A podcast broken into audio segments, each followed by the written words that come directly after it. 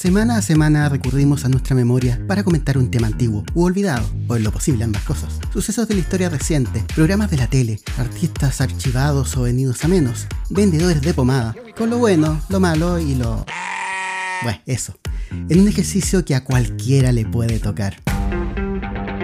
A partir de este segundo, tengan a la vista sus billeteras, porque esto va directo en el carnet.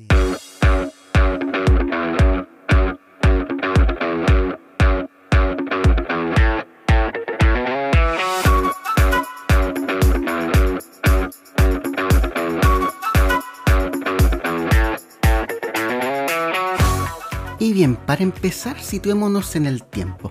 Año 2000, ya estábamos todos a merced de toda la parafernalia marquetera del nuevo milenio.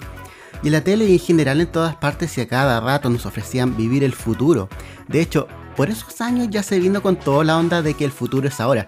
Estéticas en color plateado, robotizadas y formas redondeadas por todas partes. Ya durante la segunda mitad de los 90 nos habían comenzado a mostrar esa cosa del internet, tiempos en que para conectarse a la red se necesitaba primero tener un computador moderno. Esto del Atari con casetera, como que no te va a servir para esto, la verdad.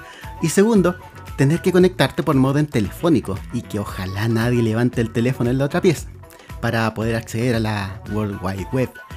Esto yo creo que todos ya lo sabemos y se ha hablado a niveles que hastiarían a cualquiera. Tiempos de páginas estáticas, acaso con una que otra tabla, y con una que otra fotito y que para poder bajar una foto había que esperar minutos. Eso que hoy se llama la web 1.0. Después aparecieron las primeras formas de streaming de audio y video en vivo o on demand en base a programas como QuickTime o Real Player, porque se les llamaba programas, nadie decía aplicaciones, y que por las limitaciones de la velocidad del modem telefónico eran lentas y malas, pero que igual no estuvieron babeando al comienzo a los pocos afortunados que las teníamos. Eso también se ha comentado hasta decir basta. De lo que no se habla tanto es del escaso acceso a internet que tenía la gente. La masificación vino en la segunda mitad de los 2000. Antes de eso, en el 2005 más o menos se hablaba de un 30 a 40% de la población con acceso a internet. Yo entré a la universidad en 1998 y en ese tiempo, por suerte, Internet ya era algo que podríamos usar o vivir, entre comillas, según algún sútico, ¿no? Y al entrar ya te asignaban una casilla de email, pero que prácticamente podías usar solamente para escribirle a tus compañeros o a los compañeros de la media que estudiaban en otras universidades, porque nadie más tenía email. El Internet era casi un privilegio en tiempos en que mirábamos aún como la gran cosa tener un mísero celular Todavía recuerdo las colas que había en la U para comprar un celular reacondicionado de esos Nokia monofónicos y con pantalla verde. Pues bien, ese era el ambiente, cuando en un canal de televisión por allá cerca del mar, en medio del escaso interés de la industria local por este tipo de temas, se les ocurre la brillante idea de agarrarse de una promesa que explotaría en algún momento, el auge de la computación y el Internet, y lanzar un espacio que tratara de satisfacer esa necesidad.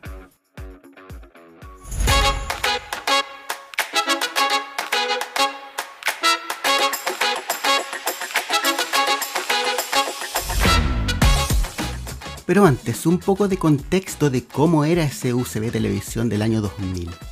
Un UCB que no era exactamente el canal de los tiempos de gloria del Pipiripao, y que fuera de la quinta región pescaban prácticamente solo los niños a la hora que salía Roberto Nicolini y las series japonesas. De hecho, Nicolini ya estaba fuera por motivos que aún en su época parecían cuestionables, y para los que hasta hoy no existe versión única que cuente lo que pasó. Pipiripao para 2000 aún existía, pero ya no era el fenómeno ochentero, habiendo perdido ya gran parte del interés de su target.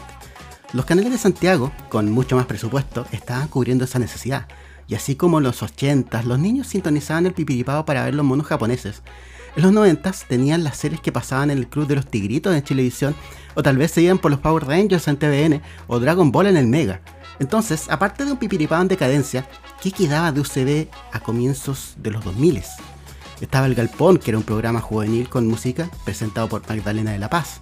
El Anecdotario Secreto, el Noticiero Página 1 en la noche. El Nosotras de María Teresa Balmacea, que empezó en el canal 11 en la era ochentosa y que después pasó por el canal 22 incluso antes de llegar a UCB. Las mañanas arrendadas a El Rastro Y en lo infantil existían algunos espacios como NTN2, Sabe Tony Porrón, en donde hizo en este último sus primeras cosas en la tele Eduardo de la Iglesia. Y otro espacio que muchos aún recuerdan con cariño, Pequelandia. Mundo Mágico se había ido a la red hace rato. Y entre tanto, en uno que otro espacio aparecían ocasionalmente cosas que mandaban de Telenorte o de canales de Concepción. Y hablando de espacios infantiles por el UCB, alguna vez pasó... A la ronda, ronda, amigos de a la ronda ronda de la tía Sandra y el túnel Pulguita. Sí, ese mismo. Un emblemático de la tele penquista se vio en UCB y por ende en Santiago. También estaba la teleferia de Gonzalo Cáceres, un espacio de discutible prestigio. Y también estaba otro espacio que algunos recuerdan, SDX, que nunca supimos de qué era la S, la D y la X, pero en fin, presentado por un tipo de nombre Juan Pablo Mono Barrientos, que hasta hizo que dentro de UCB existiera un pequeño romance entre el mono y Magdalena que hacía el galpón. De hecho, a veces hacían los programas juntos y bueno, en fin. Todo esto antes de la debacle de infomerciales por los que se conoció luego a UCB avanzando los 2000 y que incluso dio pie para cosas tan descabelladas como que Publimetro, en su página de programación de la tele, le destacara el cinturón adelgazante. Por otro lado, comenzando los 2000, UCB Televisión había logrado cobertura nacional mediante antenas propias, asociaciones con otros canales regionales y TV Cable, y se jactaba de ser el único canal con cobertura nacional no generado en Santiago, y a eso sumemos que por ese tiempo UCBTV aún era un auténtico museo tecnológico que combinaba tecnologías de distintas épocas con una calidad de sonido que no mejoró hasta que se lanzó la señal en HD años después, y en donde los computadores convivían con cintas Sumatic de los 70s, es más o menos a este UCBTV al que llegó a ocupar la franja de las 20 horas, un espacio trayendo una temática evitada por el resto, un espacio de computación e internet llamado TV Nauta.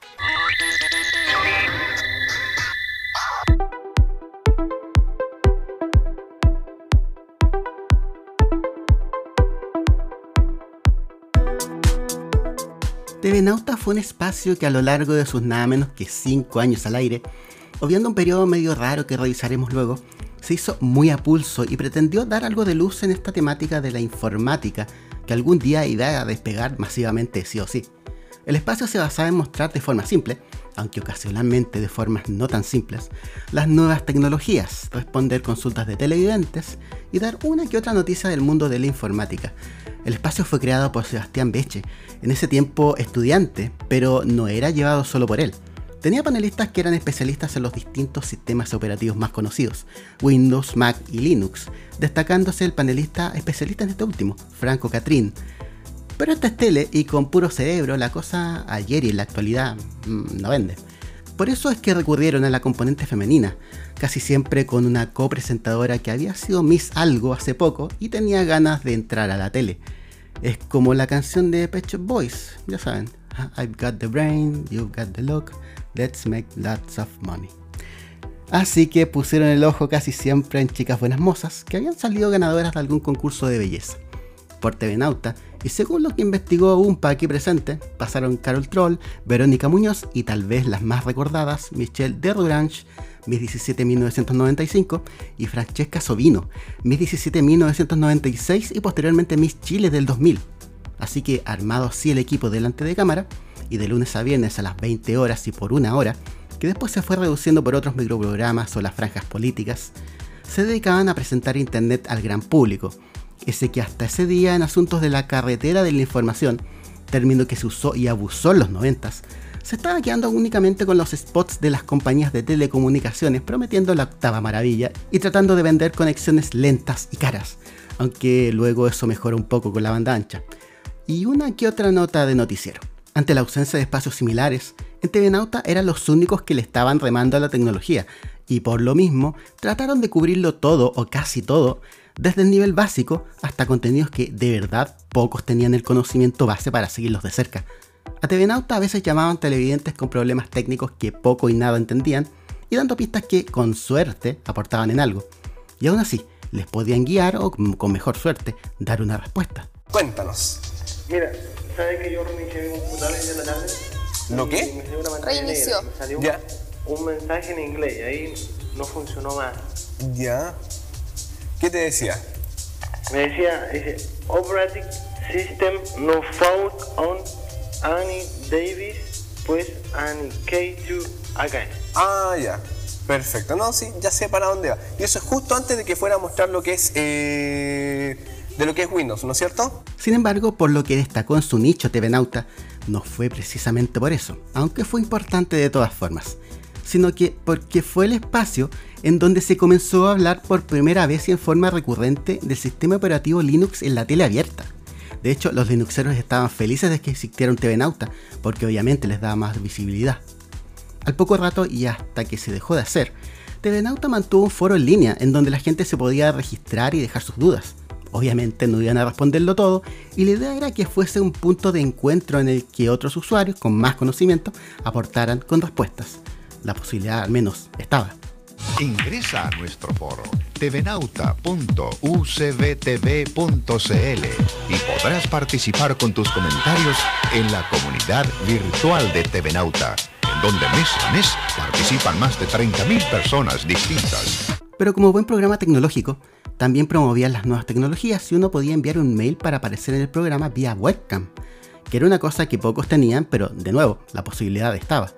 Y no solo lo usaban televidentes para explicar su problema, sino que también algunos invitados, muchas veces desarrolladores o personas ligadas a Linux, para mostrar sus avances. Y así en TV Nauta mostraban desde cosas tan básicas como sumar funcionalidades al Messenger, pasando por agregar tipos de letra a Windows, por alguna razón se recuerda mucho ese momento, hasta llegar a cosas más chino mandarinas para muchos, como por ejemplo armar un computador por piezas o instalar Linux sin perder Windows o meterse en la configuración avanzada del mismo Linux. Que por favor no me vengan con cosas, instalar Real Players les da lata. Por ello, es común el recuerdo entre varios que lo vieron de que en TV Nauta se ñoñizaba demasiado. Y lo que muchos tal vez no se esperarían, considerando el estigma de las Mises. Las copresentadoras se ponían a la altura o trataban y hacían el esfuerzo de ello, y no se quedaban en ser la cara bonita, pudiendo incluso ser interlocutoras válidas con Sebastián y los panelistas. Hasta que llegó el año 2003.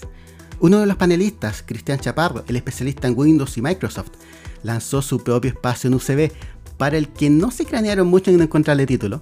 Lo llamaron ucbtv.cl, el sitio web del canal. Chaparro había transformado a TV Nauta en una mesa con panelistas de las distintas empresas que iban al espacio televisivo derechamente a vender o a tratar de vender sus tecnologías y que llegó a durar dos horas en la tarde. Naturalmente que algo de empeño hubo en que no fuera un cambio tan brutal respecto al TV Nauta y seguían recibiendo llamados de la gente. Así se daban cosas tan singulares como que una profesora llamara al programa para consultar cómo podía armar una intranet y que cada uno de los panelistas terminara tratándole de vender informalmente, como se dice, la moto. Bueno, que es un intranet. En este caso sería un sitio web de información entendido para la organización, en este caso un colegio, para publicar información de forma interna para alumnos y la comunidad educativa sin compartirla de forma libre en internet. Y pasaban cosas como esta. Eh, el otro administrador de contenido se llama ZOPE. Z-U-P-E. No, Z-O-P-E. ¿Ya? sope.org. org. Ahí también lo puedes descargar. Muchas gracias, se pasaron. Paula, Sí. perdona, hola, habla Sergio, yo trabajo con tecnologías Apple. ¿Ya? La verdad es que es interesante escuchar tu consulta porque justamente tecnologías como Linux, Se me está Windows... cargando la batería hoy, disculpe. Te lo voy a decir rápido entonces. Si Hay se lo va, no importa, no ve por, la, no ve por Eso, pantalla. lo importante es que vas a contar, puedes contar con tres tecnologías, tanto Apple como Windows y, y Linux, te Ya. ofrecen soluciones que pueden, en las cuales tú invertir o pueden ser de índole gratuita para poder trabajar en tu intranet. Muchas gracias. Así es que Ya, Paulita, muchas gracias por eh, escribirnos, ¿ah? Oye, se pasaron, súper bueno el programa. Gracias, un besito. Ya, pues que estén bien. Gracias, chao. Al final parece que a la profesora se le estaba acabando la batería o quería dejarlo hasta ahí. Varias veces amagó de despedir la llamada. Entre medio salió el panelista de Apple recordándole que Apple también tenía algo, pero no le alcanzó a decir qué. En fin.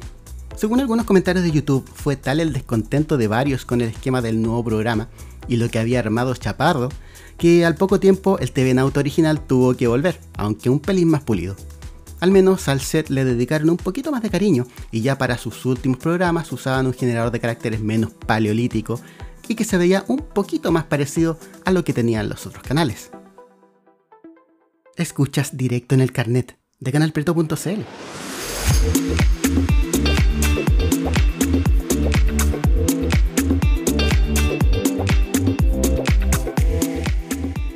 Y así llegamos finalmente al año 2005.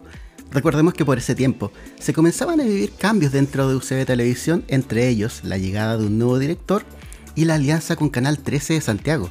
Así fue como llegaron repeticiones de series animadas que habían debutado en el 13 como Villa Dulce, series live action como Mi nombre es Earl, CSI, Los Sopranos, Bones y otras, espacios infantiles propios como Requete Monos y Ularacatú, al que yo le decía de chiste Alaracatú, y los espacios Archigol y Archumor, elaborados por el 13 especialmente para UCB, que si lo vemos desde ahora tal vez fueron el ensayo retro que hizo Canal 13 usando a UCB antes de atreverse y lanzar a futuro el canal de cable RecTV, que se estrenaría en 2014, que tomó el archivo que aún posee el 13 de toda su programación histórica y que hace pocos días cumplió 9 años. Y junto con todos estos cambios, se decidió terminar TV Nauta, con el objeto de ir puliendo a UCB para transformarlo en un canal más masivo y que al hacer zapping y pasar por UCB diera menos sensación de bajo presupuesto. Al menos eso era lo que se decía en la época. Comenzaron por el logo. Ese logo cuadrado en tonos de azul y en 3D fue el mejor que tuvieron en mucho tiempo, aunque los infomerciales seguían y faltaba poco para que se hicieran dominantes en su oferta. Pero aún así había ánimo de cambiar las cosas. El eslogan Descubre ya daba pistas de que al menos querían que la percepción se actualizara. Y espacios tan de nicho como TV Nauta no ayudaban a la nueva misión y a la imagen que querían proyectar.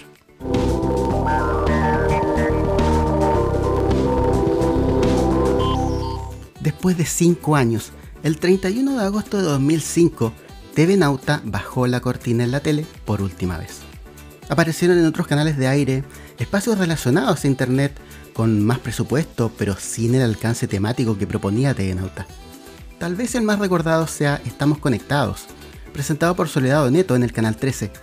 Junto con ello, los temas de tecnología comenzaban a tomar un poco más de espacio las noticias. UCB no tardaría en perder su cobertura hacia el norte, cuando el dueño de Telecanal, que comenzó emitiendo en Santiago en 2005, compró las antenas ex Telenorte que arrendaba UCB para expandir Telecanal hacia el norte.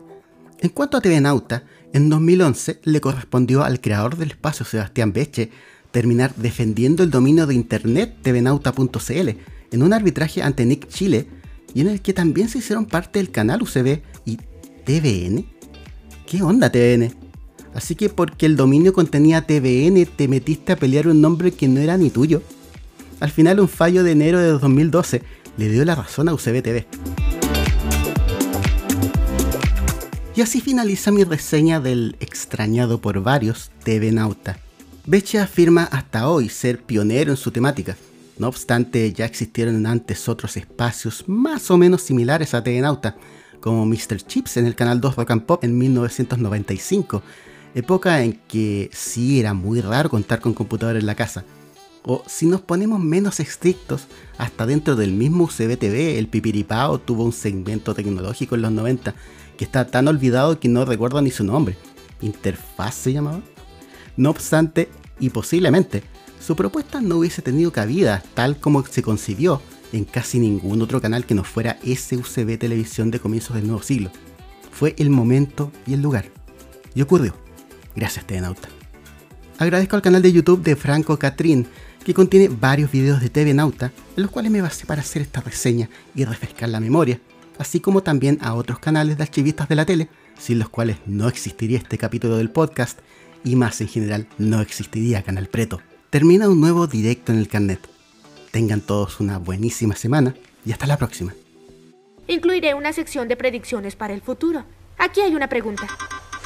¿Cómo será el manejar por la carretera de información? Si te da hambre, ¿habrá restaurantes? ¿Y qué pasa si estás en realidad virtual y necesitas ir al baño? Y bien, misión cumplida. O al menos hasta el próximo capítulo. Búscanos en Spotify como Directo en el Carnet y síguenos para estar alerta a los nuevos programas. Esto fue Directo en el Carnet, un podcast de canalpreto.cl.